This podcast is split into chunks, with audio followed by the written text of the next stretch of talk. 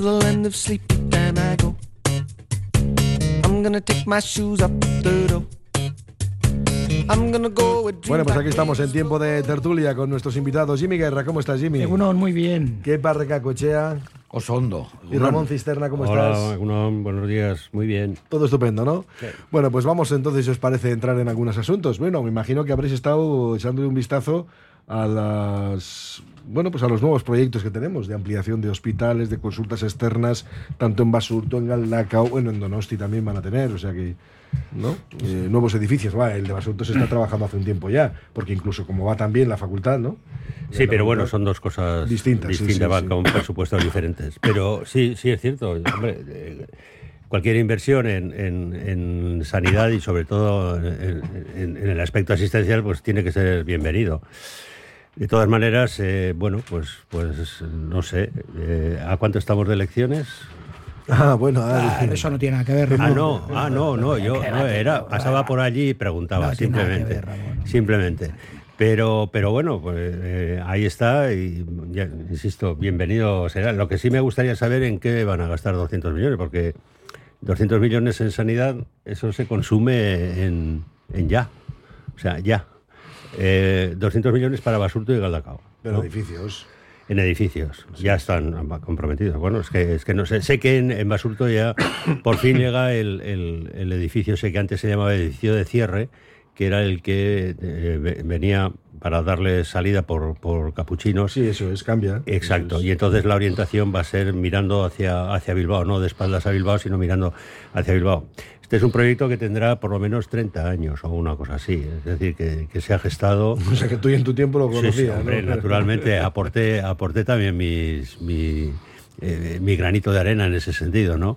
Pero parecía una cosa que, tenía su fundamento y sobre todo por el hecho ese de que el hospital mirase hacia Bilbao en lugar de mirar hacia, hacia afuera, ¿no? Hacia, hacia Baracaldo o hacia otro sitio.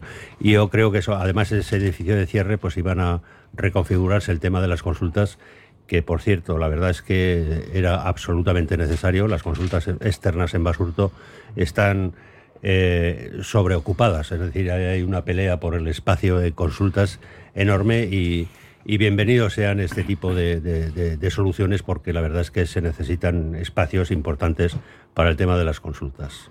Pues sí, al margen de, los espacios temporales, de, elecciones, en fin, que ya sabemos todos el contexto de este tipo de cosas. Pues, pues sí, siempre son buenas noticias que las inversiones vayan a ese sentido. Cabe esperar pues, que vayan lo más rápido posible, que no sean como el tren de alta velocidad y que cuanto antes pues, el- los pacientes puedan pues, pues ser ver, han dicho 2027. Pues ser sí, bien, Han vale. puesto fecha. ya. Sí, bueno, yo he escuchado, yo escuché el 2017 el tren de alta velocidad, cuando lo aldea y todo aquello. O sea, y estamos en el que estamos, Coldo. O sea, Pero no viste el palo. las fe- las- las- Pero no viste el palo en Bueno, el que que estaba era al revés. la zanahoria. Era, era al revés, ¿no? Es que siempre se mantiene a la bueno. distancia. Y no sé, es- eso por un lado. Y por otro lado, pues, no sé, pues, sí echa un poquito en falta, ¿no? Como crítica, un poco de comunicación, ¿no? Entre, entre los que van a, o quieren entrar y los que se van del gobierno. Por lo demás, todo pero, positivo. Pero esto ya está firmado, ¿eh? Ya está comprometido. Sí, o sea, no, esto... pero yo no Sí, digo sí, que- el gasto ya comprometido. El que gasto eso ya está comprometido. ejecuta. Esto Yo está estoy de ejecu- acuerdo esto está en ejecución. Está comprometido, pero quizá a alguien no se lo han contado, que debería haberse lo contado, no lo sé. Sin más. No, a mí me parece bien. Me parece bien por una razón, porque una de las apuestas de futuro va a ser la solución a los temas de salud, por el tipo de gente que estamos aguantando. ¿eh? Y en ese, no, en ese sentido, en ese sentido, yo creo que Osakicha pues tendrá que hacer, o estarán haciendo, o se habrá hecho, yo qué sé, pero una reconfiguración de, de los servicios, eh, porque los servicios han cambiado, porque hemos cambiado los, los, los pacientes, ¿no? Los, los usuarios. los usuarios. Exacto. Pues hombre, yo creo que sí. Eh, eh, a mí lo que sí me gustaría que estos cambios estructurales o esta apuesta estructural por la fachada, el contenido, etcétera, etcétera, viniese acompañado por un cambio funcional. Eso es algo que yo creo que está encima de la mesa desde hace muchísimo tiempo. Nadie se atreve a realmente reconsiderar, como decía Kepa, los usuarios estamos cambiando y, además estamos cambiando y, con, una, con una proyección hacia futuro muy importante. Entonces, eh, eh, el, tema de la salud asistencial tiene, va, a cambiar. Bueno, de hecho, está, cambiando ya. Y por lo tanto, mm, al mismo tiempo que esa inversión por la estructura, por la fachada, por la pared, me gustaría también que hubiese una apuesta definitiva por la funcionalidad. Es que lo más importante es lo que estás diciendo ahora. Claro, entonces, porque es que si no, al, final que estamos más de lo mismo, con más espacio y tal y cual, sí, pero conceptualmente no solamente es dinero lo que hay que apostar, hay que apostar calidad y hay que, hay que, hay que, apostar por un modelo que eh, todo el mundo está buscando y algunos encuentran y otros no, pero que hay que ponerse en marcha en ese modelo. O sea, no, no, no podemos estar igual aquí con mega estructuras, mega hospitales, cuando realmente toda la batalla de la asistencia, de, la, la, salud asistencial está precisamente en la, en la primaria. Ahí es donde se cuece todo, en la primaria. Entonces hay que darle salida a la, primaria, pero con un contenido y en un contexto en el que los hospitales estén precisamente para ayudar a todos esos servicios. Yo creo que este panorama tiene que cambiar absolutamente. Cuando se habla de que si esto va a ser sostenible o no sostenible, con el modelo actual realmente va a ser muy poco sostenible esto. Esto, a, a ver, porque sí está bien. Ahora 200 millones por aquí, 1.200 por allá, sí, sí, pero pero todo va a ser exactamente igual. Vamos a tener mejores instalaciones y tal y cual, perfecto, bienvenidos serán. Pero realmente lo que se necesita es esa reflexión profunda para tratar de modelizar un sistema en el que quepamos todos. Todos. Y en donde el, estilo de, de, vida, en donde la salud comunitaria, el, aspectos sociosanitarios, etcétera, etcétera, tengan cabida en el recurso asistencial. Y, eso se necesita ponerse a trabajar, pero ponerse a trabajar ya espero y supongo que ya llevarán un años trabajando sobre este tema, pero realmente mm, no ha fructificado todavía. Y es urgente que esto sea así. Y es urgente que esto sea así porque el, modelo está claro y el modelo a futuro está súper clarísimo. Entonces, pues están bien las, inversiones estructurales, pero insisto, preocupan más las inversiones funcionales. Ya, no, no, bien, está, no, que está bien, está bien. Hombre, yo por ejemplo te voy a, yo te voy a decir una cosa. Mira, el, planteamiento aquí, por ejemplo, en el ratio de inversión por ciudadano es el más alto de, todo el conjunto del Estado. Hablamos de 2.000 euros por persona en la inversión. No lo sé, no lo sé. Yo te digo que los antes sí, ¿eh? yo cojo el ranking, yo no, yo cojo el ranking de estadísticas y son Euskadi y Navarra las que están a la cabeza. Y hablamos de cerca de 2.000 euros. Sí. Eh, yo, por ejemplo, sí que hay algunas cosas que me llaman mucho la atención, porque teniendo una inversión de esas características, pues, hombre, el servicio tiene que ser, digo yo que es extraordinario. Por eso. ¿no? con respecto a otras comunidades. Y luego, por ejemplo, yo no sé qué es lo que hace falta para que tengamos eh, Aquí en Euskadi nos gusta ser eh, líderes hasta en los concursos de cabezones. ¿Por qué razón no, estamos, no somos líderes con la inversión que tenemos en, ámbitos eh, sanitarios? Pues porque hay un déficit no, estructural, sino funcional. Está clarísimo. O sea, tú estás. Eso? Naturalmente. Naturalmente. O sea, tú estás poniendo mucho dinero. Es eh, la contribución más alta de todo el Estado de sanidad la tiene el ciudadano vasco. Y realmente eso no se, no se transmite y no se traduce en una mejora de la calidad asistencial. Pues algo, algo falla y es que funcionalmente no resulta. No resulta. Que no es, no es todo dinero. Esto, eh, querido amigo Miguel Álvarez, lo comentaba en un escrito en el correo hace un tiempo. No solamente es dinero lo que hace falta. Necesita también analizar la estructura, analizar la función y la función es la que, la que va a resolver todos estos temas. Hombre, porque sí es cierto que hay áreas en las que somos referenciales, pero no somos los líderes, ni mucho menos de lo que... ¿Sabes qué pasa con lo que los, rankings de... Que no se hace falta, ¿eh? No sé si hace falta No, no, por eso te digo que, que, los que, los rankings de este tipo de, son muy de, concursos, entre comillas, son muy relativos. Entonces, quien los plantea siempre los plantea con intereses. Y siempre son los mismos hospitales los que se lo llevan. Y es, creo yo, porque concentran un montón de servicios y eso puntúa mucho. La realidad quizás pueda ser otro. Esto detrás, o sea, todo no es lo que aparenta y los rankings pues realmente son lo que son y sirven para lo que sirven. Lo que sí creo que a pesar de que tenemos, o sea, a pesar, gracias a que tenemos una, una buena sanidad, yo por lo menos siempre que me ha tocado, entiendo ¿no? que, que, haya muchas quejas, pero yo siempre en, la esfera personal, siempre que tengo, no tengo queja mayor. Sí hay talones de Aquiles, es evidente. Hay talones de Aquiles porque vas por la calle y, escuchas, o vas a, consultas de médicos, te sientas y escuchas la gente que va contando eh, un, poco su, vida. ¿no? Entonces, a mí, y lo que yo más he detectado a título personal, es ese talón de Aquiles respecto a la gente que tiene dolor, que tiene mucho dolor y que tarda mucho tiempo en atenderse o en operarle. Pues esas, pues, esas demoras. Pues, pues, mira, acaba de decir un oyente. Las demoras asistenciales es la clave. Esa demora cuando la gente está sufriendo con dolor. Yo, pues vamos a ver, esto no es ningún estudio científico, Madin Jimmy, ni muchísimo menos. ¿eh? Esto es lo que yo detecto como peatón. Jimmy, te, voy a leer un, un comentario de un oyente. Dice, en la unidad del dolor de cruces me dan lista de espera para un bloqueo cervical de un año. Bueno, por ejemplo. Dice, no sé si podré aguantar o me lo voy a tener que pues pagar yo. Pues mira, es que pues me, estaba haciendo referencia precisamente a ese tipo de cosas. Ahí es donde interviene el análisis de la función. Eso ahí, ahí. Entonces, claro, eso realmente... Pero no, no, solamente es el tema del dolor, perdona que interrumpa, no solamente es el tema del dolor, sino también el, el, hecho de que tú vas a, te dan los resultados de una prueba y tal y cual, mm, no está muy claro y tal y cual, hay que hacer otra prueba, vuelva dentro de un mes. O dos o tres, Ramón. ya, pero ¿y, qué hago durante ese, ese ¿Tú cómo le explicas? Las, yugulares?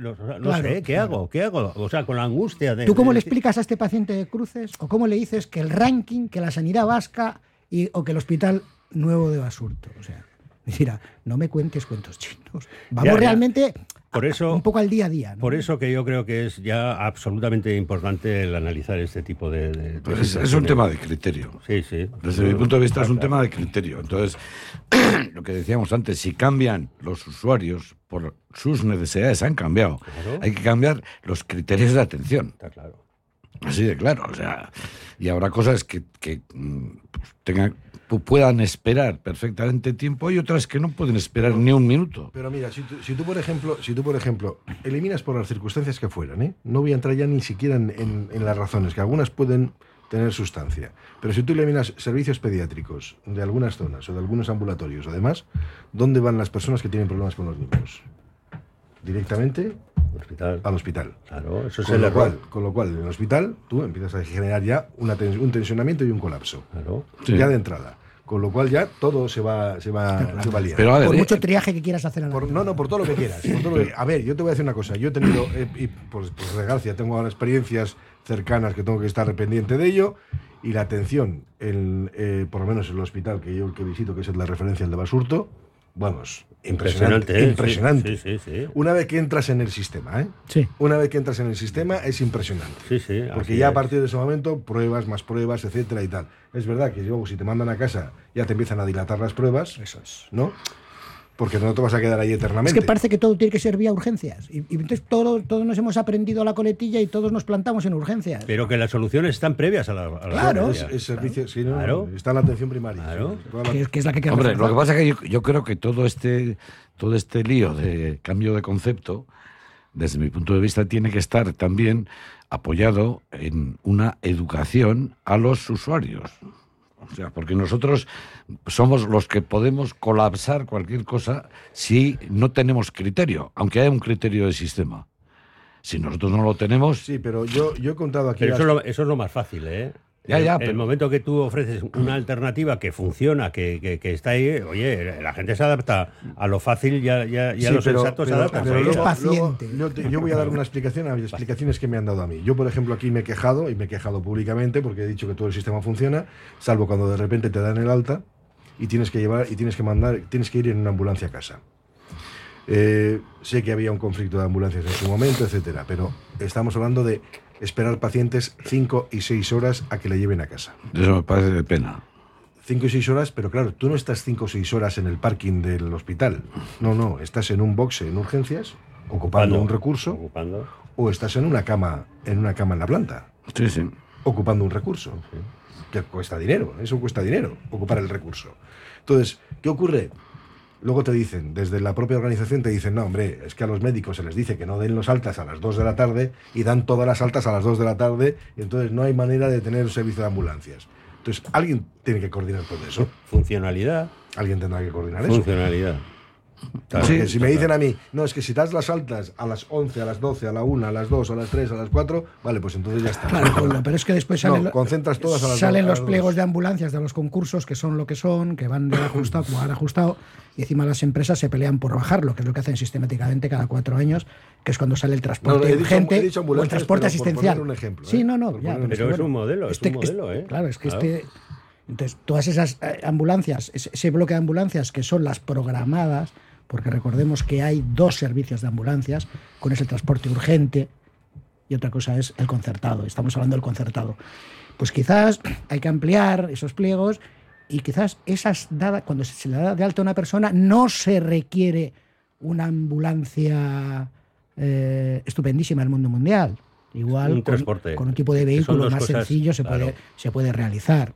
¿Sabes? Que para eso están los técnicos en emergencias sanitarias y, y para eso están. Hay diferentes tipos de ambulancias y todo eso se puede readaptar. No me parece lo más complicado. No, no, no, no, yo te voy a decir una cosa. Es más, eh, luego hay ambulancias internas dentro del propio hospital.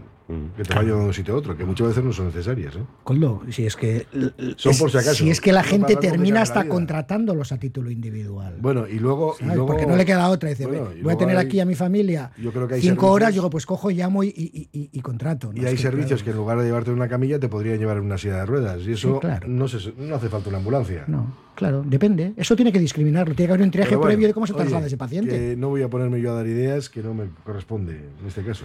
No, no, está- tú- tú ya has dado muchas, Ramón, en tu vida. ya, ya, sí, sí, pero... Algunas te han hecho caso y otras a no. lo que estamos. En algunas han hecho caso, en otras Bueno, no. dice un oyente que Pero- propaganda, propaganda pura y dura, dice ahora. bueno, otro que nos contaba lo de la, lo de la unidad del dolor, dice, después de décadas gobernando en grandes proyectos de futuro, siempre aparecen al final de la legislatura. Dice, aplaudo que tras 30 años por fin se realicen obras en Basurto. ¿Para cuándo la gestión adecuada de personal, las adjudicaciones de plazas en tiempo adecuado? Cinco años de espera y mientras tanto obligación de presentarse a las OPEs cada dos años, dejar de mover al personal interino de servicios cada seis, ocho meses, etcétera, público o privada.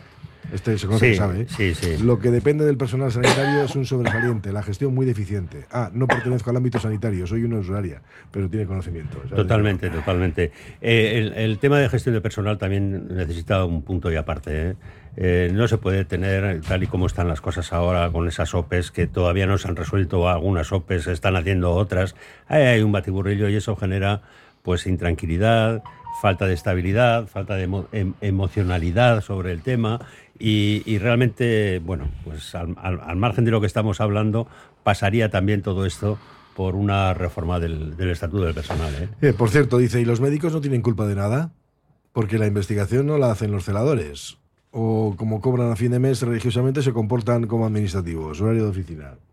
Ramón, No, no, no. no, yo- Tien- cada uno tiene su función eh, dentro del esquema asistencial y entonces el, el papel Bueno, del te- médico... eh, yo te pregunto a ti, que te ha tocado. Te Pues toca- eso, el papel del médico no lo puede hacer más que, más que el médico y tal y como están la- las cosas y el papel del celador, pues el celador no se van a poner ahora a cambiar las No, no, no, pero dice, bueno, ¿qué Ya pasa? está. Que también el estar en primera línea dependerá de, de los profesionales. Pues ¿no? hombre, la verdad es que tiene mucho también la, pues, la- las emociones, ¿no? En este sentido. Y eh, eh, muchas veces, pues el, el- el- sentido de pertenencia a un hospital determinado, como podía ser el de, el de Basurto, nos ha dominado durante muchísimo tiempo. Ahora yo no sé si, si realmente ese sentido de pertenencia a una marca, a, un- a una situación, a una- un tipo de hospital, etcétera, etcétera, sigue dominando. Pero sí es cierto que en momentos determinados, y yo lo he vivido, eh, el, el- el pertenecer al hospital era, era una, bueno, pues una satisfacción, un orgullo y procurabas que aquello se engrandeciera con la asistencia a los pacientes, ¿no? Entonces, pues ahora no sé si eso habrá cambiado. Sí es cierto que mentalmente el, el tema de la, de la asistencia pues está, está cambiando y, y- y, bueno, pues, pues, pues eso, contra eso también habrá que luchar. Habrá que poner emoción ahí en, en- en las cosas para que la gente se enganche. Dice otro oyente, una sanidad en la que los plazos de las intervenciones es largo es mala calidad, por mucho que tengan los mejores especialistas. También a finales de noviembre me dijeron que tenían que operar, me han operado en Basurto el día 9 de febrero. No era urgente mi operación. Dice un 10 para todo el personal. Evidentemente yo no lo veo como vosotros. No, no, que no es que lo vea. Yo digo que cuando entras en el sistema me parece fantástico. ¿eh? Dice, no se apuesta por la medicina ambulatoria, dice otro oyente, y en mucho tiempo de espera en consultas de especialidades. Parece que solo hay que ir a urgencias o a la privada. Dice, llevo desde junio esperando una operación en cruces. En junio me vio el, en junio me vio el anestesista. Pues ya te puedes hacer más pruebas, porque si te vio el anestesista en junio no vale para nada lo, que, lo que te vio. O sea, que tendrá que volver a hacer pruebas. Tengo la espalda deshecha, incluso me toca la vejiga, urología me ha tratado de maravilla, trauma un año de espera, al final a la medicina privada para poder hacerme una resonancia magnética.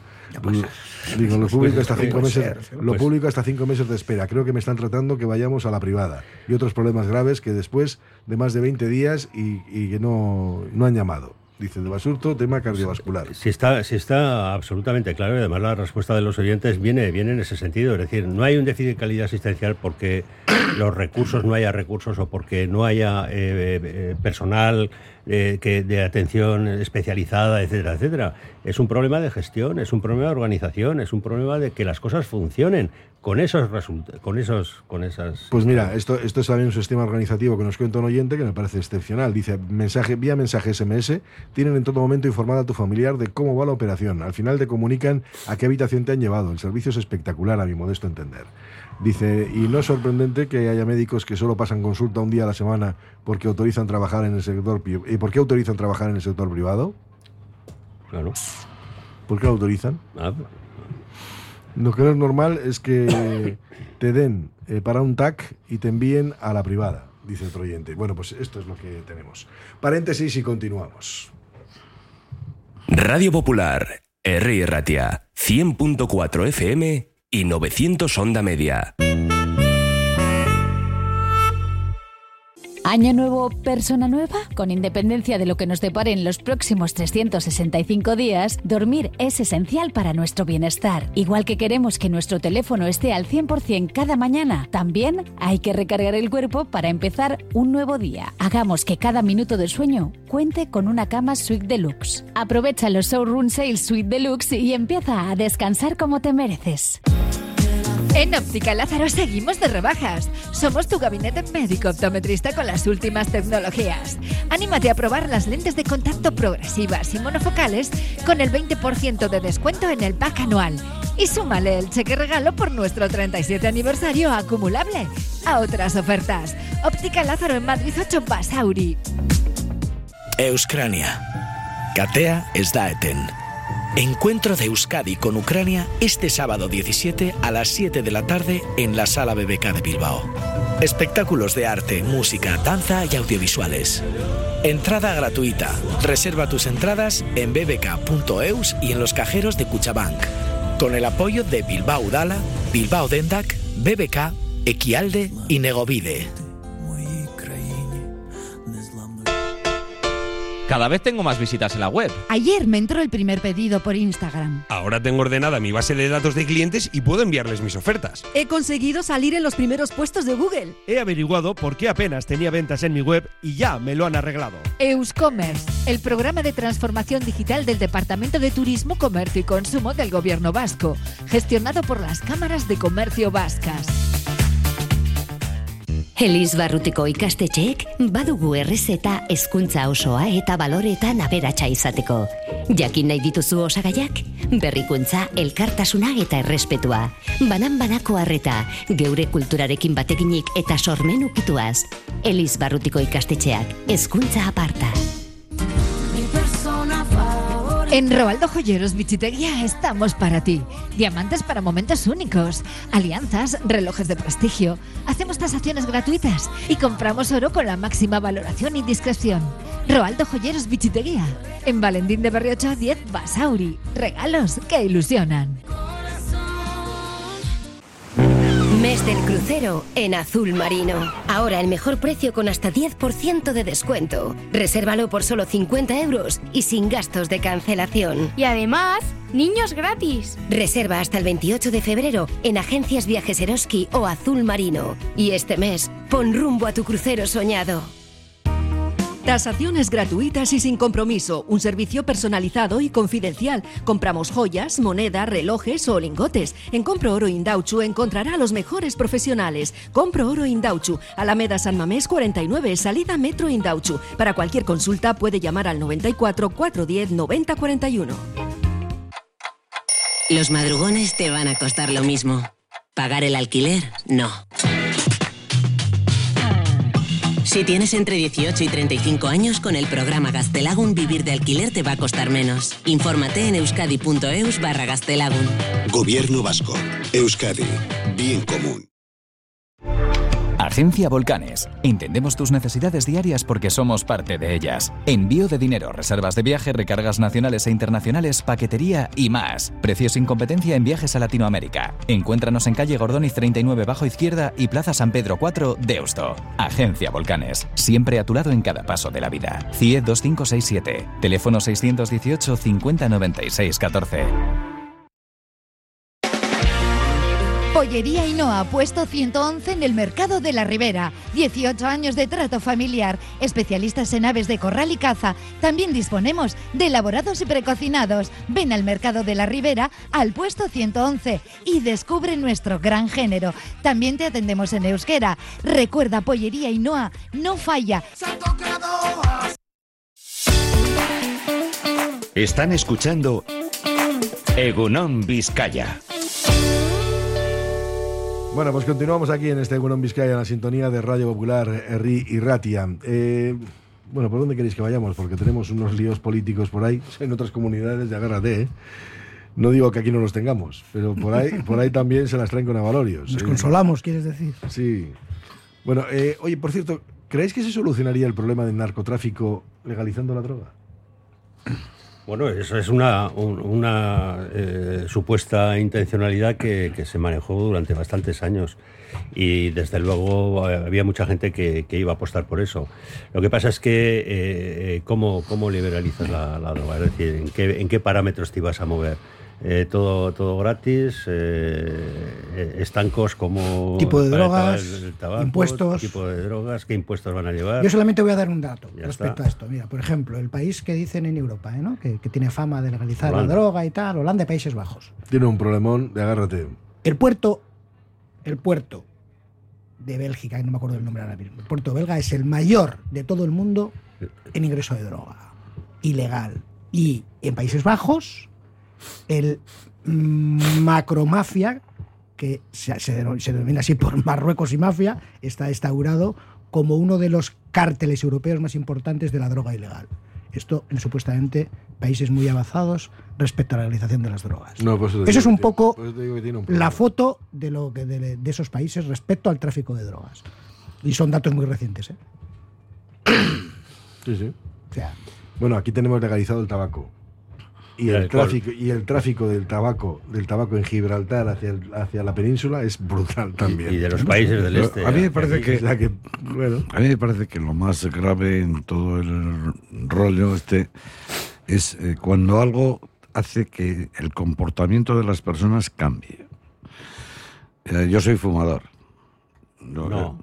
Bueno, pero yo fumo, pero, pero mi comportamiento, mi comportamiento no se cambia por el tabaco. O sea, se cambiaría, igual se me cambiaría si no fumo, pero, pero no por fumar.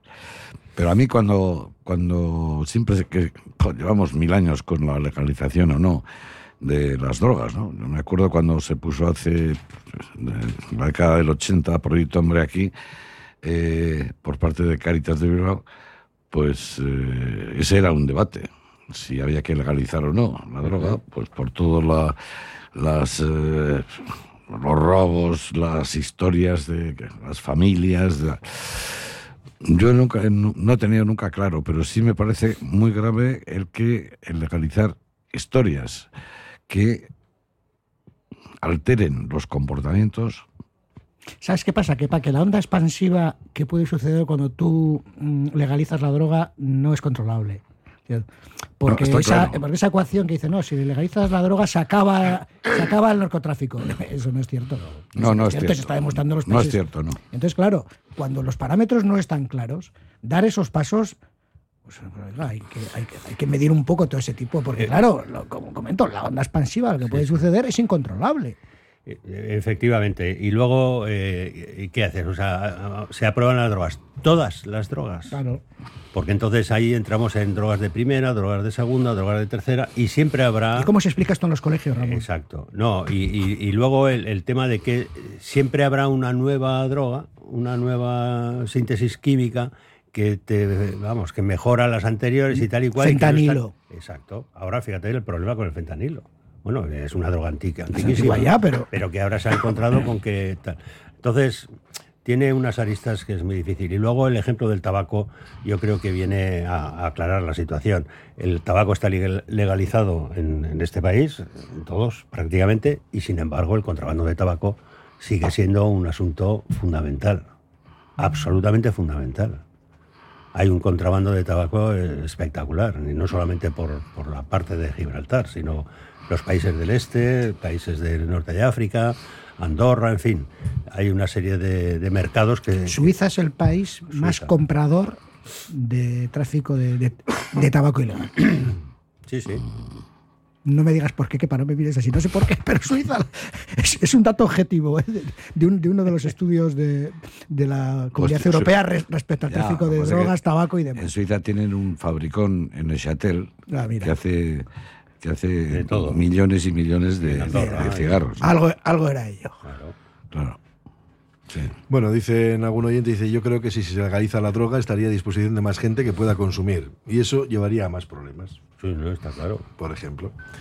No, eh, hombre, sí, es que, a ver, realmente, yo en esos debates sobre la legalización o no de las, de las drogas, pues también he participado discutiendo, ¿no? Y dices, por un lado dices, jo, si todo fuera un mundo de yuppie, oye, mira, legalizamos, controlamos sanitariamente, etcétera y tal, y ya está. Pero luego no es así.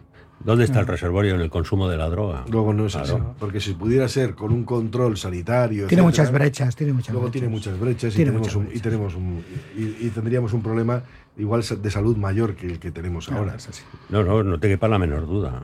¿No?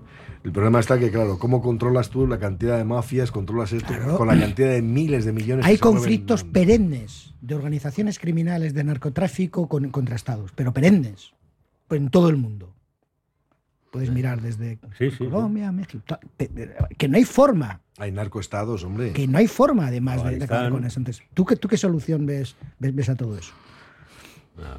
Daos cuenta lo que ha sido también Galicia. No, no nos vayamos aquí a, a- a- a México, a Cali o a, Claro que sí, que o a sí. Medellín.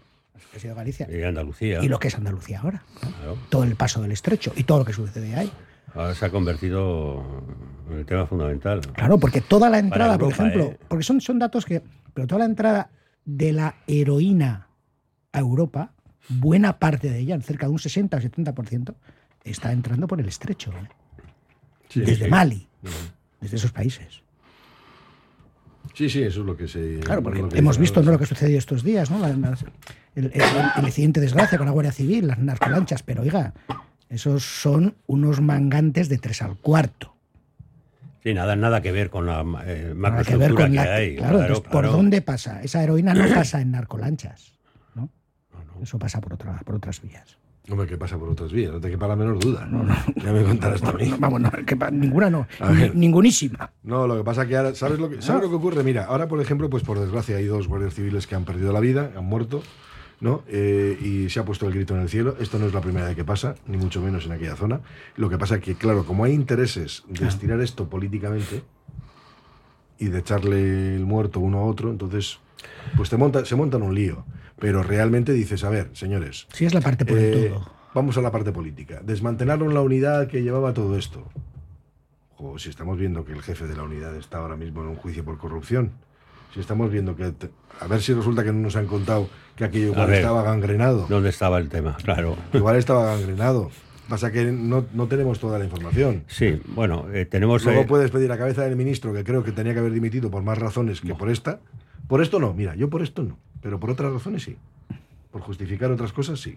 Yo creo que Marlasca ya ni con agua caliente. ¿eh? No, no, no, no. He dicho que. El ministro de Interior más longevo. Por otras razones, sí que yo creo lo de las devoluciones en caliente, lo que ocurrió, Eh, lo que ocurre en la frontera, etcétera y tal. Yo creo que por esas razones sí tenía que haber. eh, Además que haber es un puesto, todos, ¿no? Bueno, cada uno tiene, Pero por esto, cada uno tiene su consideración porque- política, pero sí que es un puesto que, que más de ocho años Hombre, ya es pero- una auténtica pero- aberración. Pero llamar asesino a un ministro porque dos guardias civiles han perdido la vida porque una narcolancha ha pasado por encima de una de, una goma. de una goma, de una balsa pequeñita que tenían allí.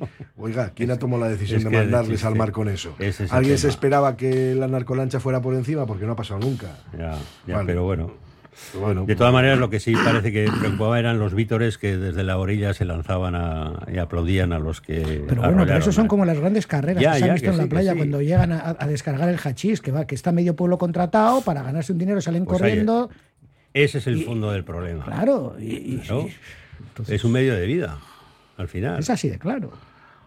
No, no, por eso, sí, sí, sí. Bueno, porque hay que recordar que, a ver, el, todo lo que tiene que ver con las muertes en el estrecho y demás, eso, el tráfico de drogas, más de 20 muertos en el estrecho eh, desde 2016, ¿eh? más de 20. Lo digo, para situar las cosas, ¿no? Y alguno pregunta, algún oyente pregunta, y bueno, ¿cuánto representa esto en el PIB real eh, toda la droga del estrecho? Pues mucho.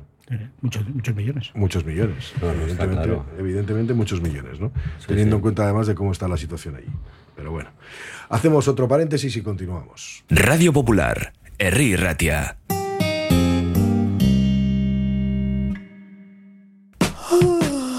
Buenos días. ¿Otra mañana con la sensación de no haber descansado? Hay quien se levanta de la cama y quien se levanta deluxe. Porque dormir es esencial para nuestro bienestar. No pases más noches de tu vida con dolores y problemas de sueño. Visítanos, te daremos la solución. Aprovecha hasta el 29 de febrero. Precios especiales en nuestras camas de exposición. Suite Deluxe. Cambiamos tu cama. Mejoramos tu vida.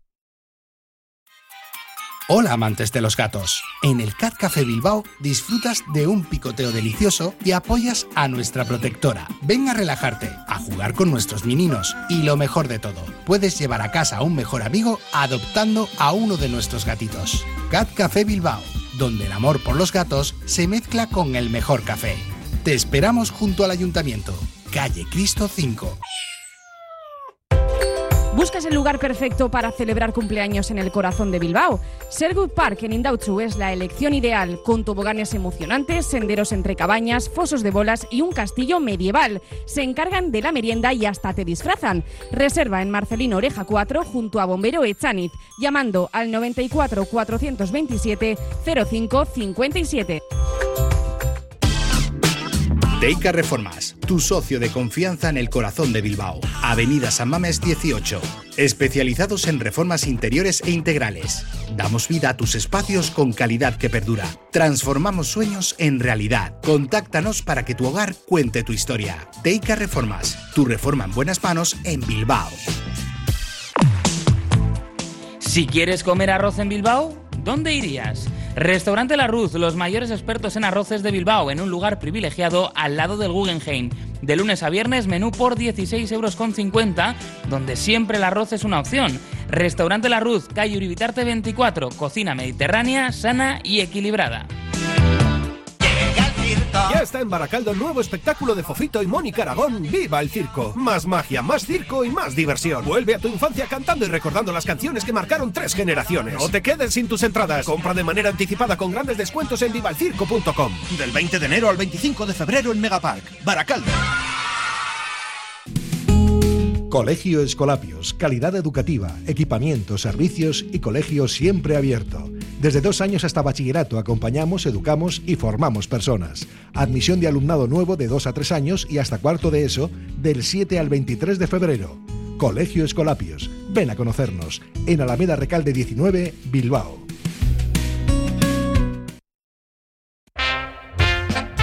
Bienvenidos a Luis Tate.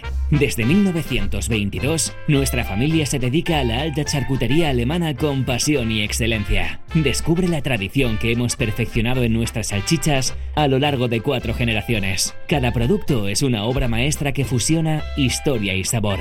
Luis Tate, donde las salchichas de calidad son un legado. ¿Qué hay que hacer para ahorrar? Triple E, eficiencia, eficacia y efectividad. Zubinor te trae el gas natural. Con calefacciones Zubinor, colaborador de Nortegas, ahorrarás hasta 750 euros en tu instalación de calefacción de gas natural y mediante la aerotermia conseguirás beneficio y sostenibilidad. En zubinor.com y en el 94 446 0886. Descubre la Rañasubi en Algorta, Guecho. Nuestro centro de educación infantil y primaria te ofrece un ambiente familiar en un entorno pequeño y acogedor. Somos del modelo A con el castellano como lengua vehicular. Visítanos en laranasubi.eus o llámanos al 944 910 485 y solicítanos una visita personalizada. La Rañasubi, donde cada niño encuentra su camino hacia el aprendizaje. Egunon Vizcaya. Bueno, pues estamos ya en los instantes eh, finales de nuestra, de nuestra tertulia. Y, y bueno, ¿qué os parece lo de esto que está sucediendo ahora mismo de, de las elecciones gallegas? Todo el lío que se está montando alrededor de Depende. las elecciones gallegas. Depende de lo que preguntes. Depende. No, si no es un problema de preguntar, es un problema de que alucino. Porque claro, han mezclado las elecciones gallegas con Cataluña, con, con Junts, con, con todo. el- se les ha montado un fregado de Ha salido la ETA también por ahí últimamente. Oh, no, no, ha No. salido ya. Ya está la ETA. Sí. En, en- Y los en rusos. Los rusos, Los las- rusos. la ETA y. eh, digo, no tendrán vergüenza. No la tienen. A mí me daría un poco vergüenza. No la tienen. O sea, han El hecho, un caso- vídeo, han hecho un vídeo de la candidata del BNG, un vídeo en el que la cara se le va transformando y se convierte en Arnaldo Lotegui. Y dices, pero bueno, ¿a quién se le ha ocurrido semejante disparate? Y primero, ¿quién es el insustancial o el imbécil que a eso le puede es permeable a ese tipo de mensajes? De cualquier forma, yo creo que al final se le ha hecho la campaña al BNG. ¿eh? Yo he notado que hace 15 días el BNG no tenía tanto tan buena recepción, eh, al, al menos desde el punto de vista del, eco mediático, como lo tiene ahora mismo. Y creo que esto es fruto precisamente de, de saber darle la vuelta a esos inputs negativos que han querido mandarle desde el Partido Popular, etcétera. Con lo cual, pues ya sabes. Esto, Sí, sí, o sea, además parece ser que las, las encuestas está bastante claro que el ascenso que ha tenido el BNG es, es espectacular, de tal manera que, No, el te- tema, la asociación... que es, la es- es que quieren desfigurar, claro. claro, Claro, es que, quieren, tienen- de- la tienen a- quieren desfigurar la, la realidad, pero al final la desfigura quien puede, no quien quiere. ¿Quién sabe? ¿No? ¿Y quién sabe? Y, y esto es lo Pero que me hay. parece, me parece absurdo totalmente. Y la verdad es que, eh, bueno, pues un desastre del PP en, en Galicia... es bueno, por manchar acaba- la imagen para limpiar la tuya, Ramón. acaba, acaba con todo ya, ¿eh? Con- pretenden pero- manchar la imagen del BNG para limpiar la suya. Pero- Ramón. pero pregunta del millón. Es complicado. ¿Vos- ¿Vosotros pensáis que hay alguien que esté siguiendo eso sistemáticamente? No, yo no, vamos. no. Aquí no. Digo, digo, una persona normal. No, no, no. ¿Pensáis que va a seguir Que no, que no. toda esa película americana? Yo, yo no sé cómo se vive en Galicia, sinceramente, la, la, eh, la campaña. Sé desde luego que desde aquí a la gente le importa una higa.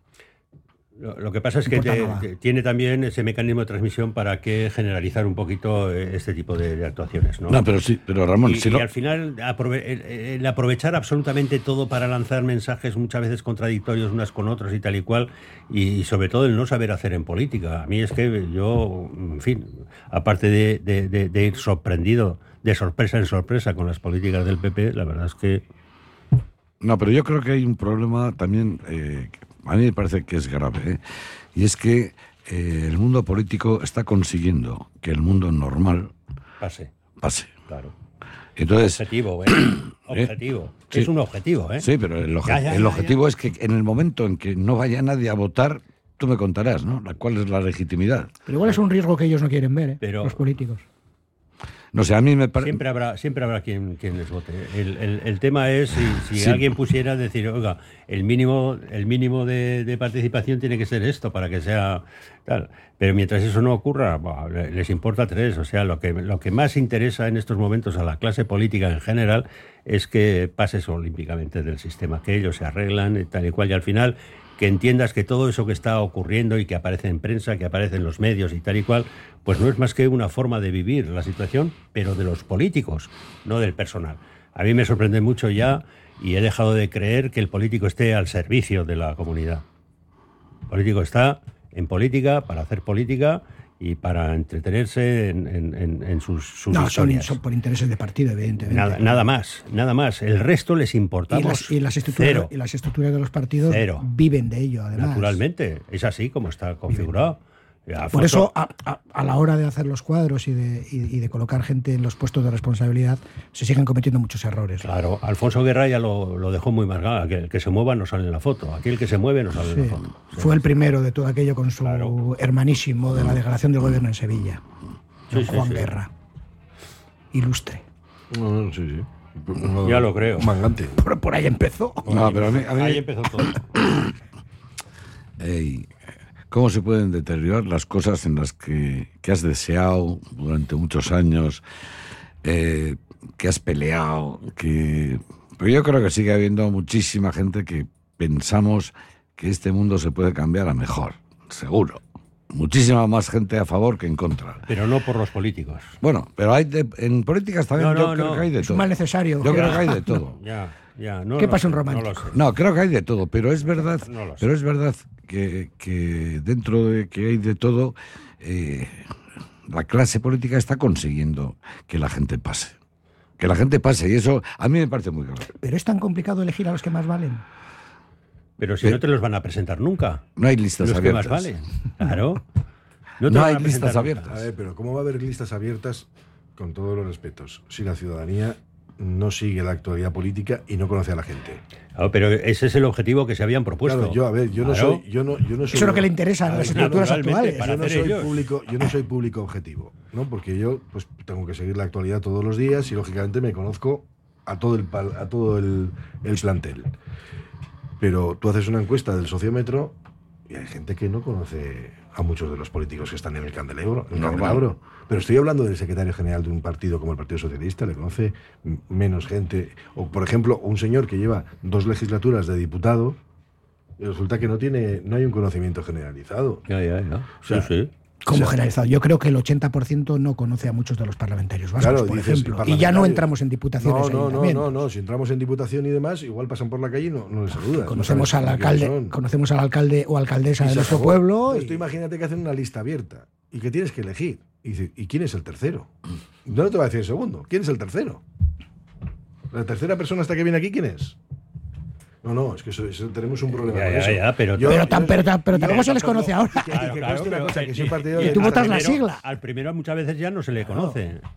Esas listas eternas No, para el Senado. Ahora, con no, listas cerradas, ¿eh? No se conoce al primero como para conocer al tercero. Ya, ya, pues ahí está. No te cuento, Ahí no te cuento ya a quién pones la cruz.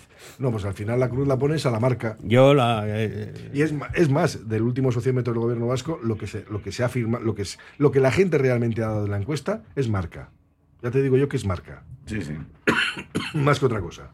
sin duda, Porque no, porque es que si no, no tiene. No, no. sin duda. No, no, porque por nombres y por caras. Nada. No sabe la gente en la mayoría.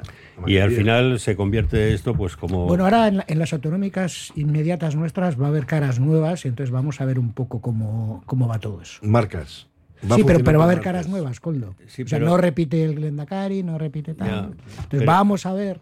El problema, el problema de todo esto que antes lo apuntaba Kepa es que al final, al final la sociedad huye de lo que es el debate, la crítica política, eh, etcétera, etcétera. Es algo con el que eh, pensábamos que esto iba a ir muchísimo mejor. Es- la gente está, la al final, está, instrumento- está a llegar al final de mes y, y a cosas más. Ya está, pero al debate, el más- debate más político domésticas le interesa- importantes, le interesa como la cero. salud. Le interesa cero el debate político y la crítica política ni te cuento. Pues normal. O sea, aquí hay seguidismo. Tú eres de un partido, crees en un partido y sigues ahí. Tú no puedes, bueno, siendo de ningún partido, no puedes criticar a uno porque piensan entonces que estás justo en el lado contrario. Pues no, no estoy en el lado contrario. Estoy con uno, estoy con otro, estoy a- eh, contra uno, estoy contra otro, etcétera, etcétera, porque tengo capacidad de criterio para, para analizar y para ver y co- comprender algunas de las situaciones. Pero ese debate no existe dentro de la sociedad, se ha perdido. Se ha perdido y eso es lamentable. lamentable.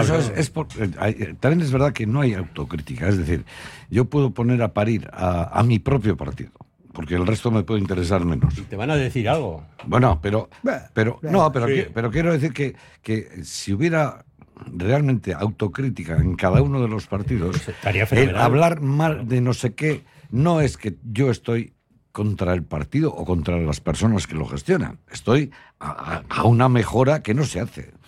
Bueno, pues hemos llegado así al final y ya veremos si algún día se hace. Eh, eh, Jimmy Guerra, que parca cochea, Ramón Cisterna, que tengáis buen día. En Vale. cuanto a los oyentes, les agradecemos el que interactúen con nosotros, que es lo que nos gusta y lo que nos da vidilla.